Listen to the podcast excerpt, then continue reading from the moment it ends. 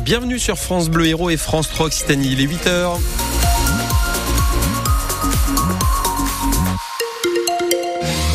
Jette un coup d'œil à vos conditions de circulation à cette heure-ci qui sont plutôt bonnes sur les autoroutes. Les indicateurs sont au vert à cette heure-ci.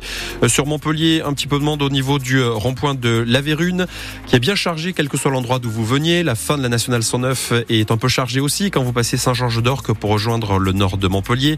L'avenue de la Liberté euh, qui coince dans les deux sens de circulation au niveau de la clinique Beau Soleil. Voilà les principales difficultés sur l'est de l'Hérault, sur l'ouest.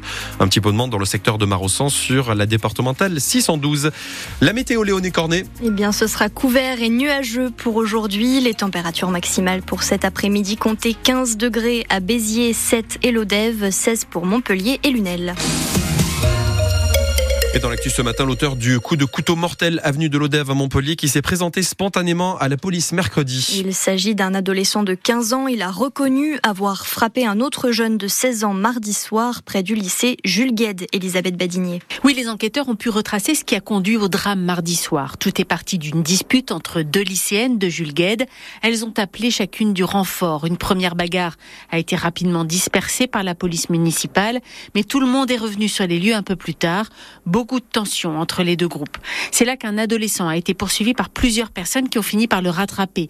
L'un des poursuivants lui a donné un coup de couteau. Le jeune homme de 16 ans s'est effondré au sol. L'autopsie a montré qu'il n'y avait eu qu'un seul coup, hémorragie au niveau du cœur. Dès mardi soir, plusieurs personnes étaient interpellées sur les lieux mêmes du drame. L'auteur du coup de couteau, lui, s'est présenté mercredi après-midi à la police. Il a reconnu les faits. Il sera poursuivi pour meurtre. Deux autres ados seront poursuivis pour complicité. Une des jeunes à l'origine de la bagarre, c'est elle qui aurait demandé à son ami de venir avec un couteau et le pilote du scooter qui a permis à l'auteur du meurtre de se rendre sur les lieux. Les quatre autres personnes interpellées ont été remises en liberté. Le parquet de Montpellier ouvre aujourd'hui une information judiciaire.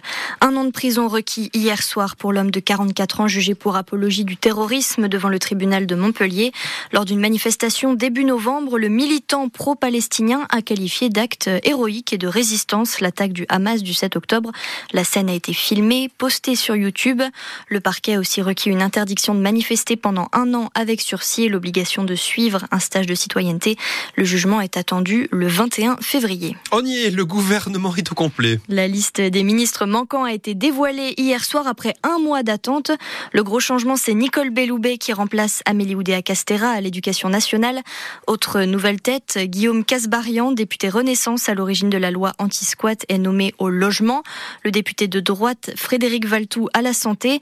Quelques minutes hier soir, après la nomination des 20 ministres et secrétaires d'État supplémentaires, Gabriel Attal était déjà sur le plateau de France 2 pour expliquer ses choix, Maxence Lambrec. En privé, Gabriel Attal n'a presque jamais défendu Amélie Oudéa Castera. Il n'en voulait plus à l'éducation. L'Élysée a fini par le suivre. On a vu qu'il y a eu un trouble, un malaise. Elle s'en est d'ailleurs expliquée. Euh, elle s'est excusée. Euh, elle l'a dit.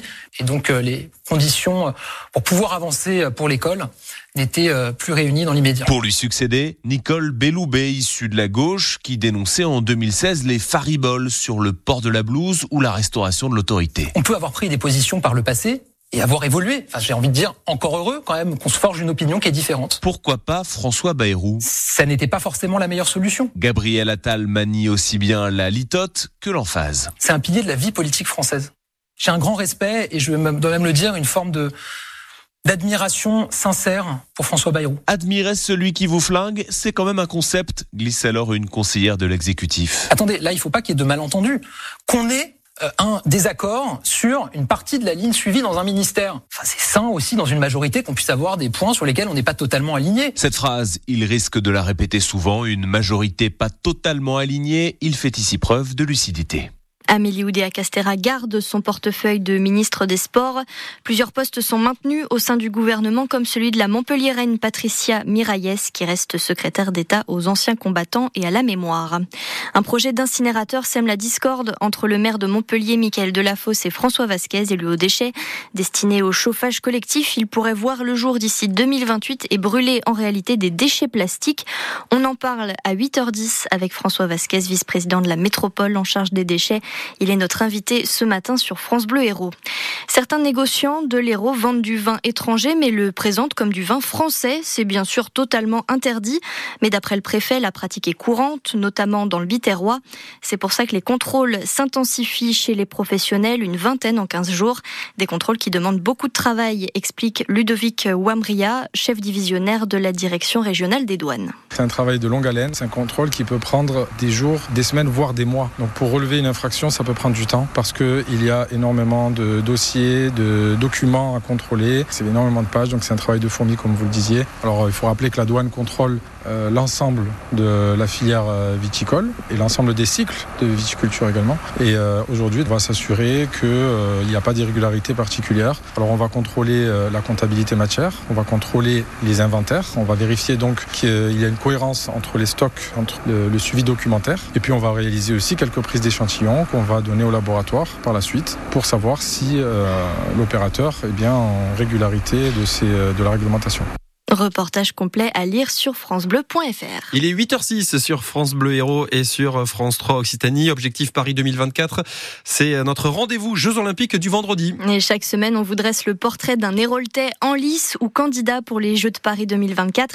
Cette fois, on a rencontré le volleyeur montpelliérain Nicolas Le Goff qui espère garder son titre de champion olympique. Son portrait complet est à écouter à 8h25 sur France Bleu Héros. Et en parlant des Jeux Olympiques, on connaît le parcours de la flamme dans les elle partira d'abord du viaduc de Millau dans l'Aveyron avant de traverser Sète et Montpellier. Et concernant les athlètes qui vont, se qui vont se relayer, il y aura bien sûr le décathlonien Kevin Mayer, mais aussi entre autres la skieuse nautique sétoise Delphine Le. Le détail du parcours et les photos de tous les athlètes sont à retrouver sur notre site internet francebleu.fr. Le prodige du tennis, Arthur Cazot, est l'invité exceptionnel de 100% paillade ce soir dès 18h. Le Montpellierin de 21 ans a créé la surprise lors de l'Open d'Australie à Melbourne le mois dernier.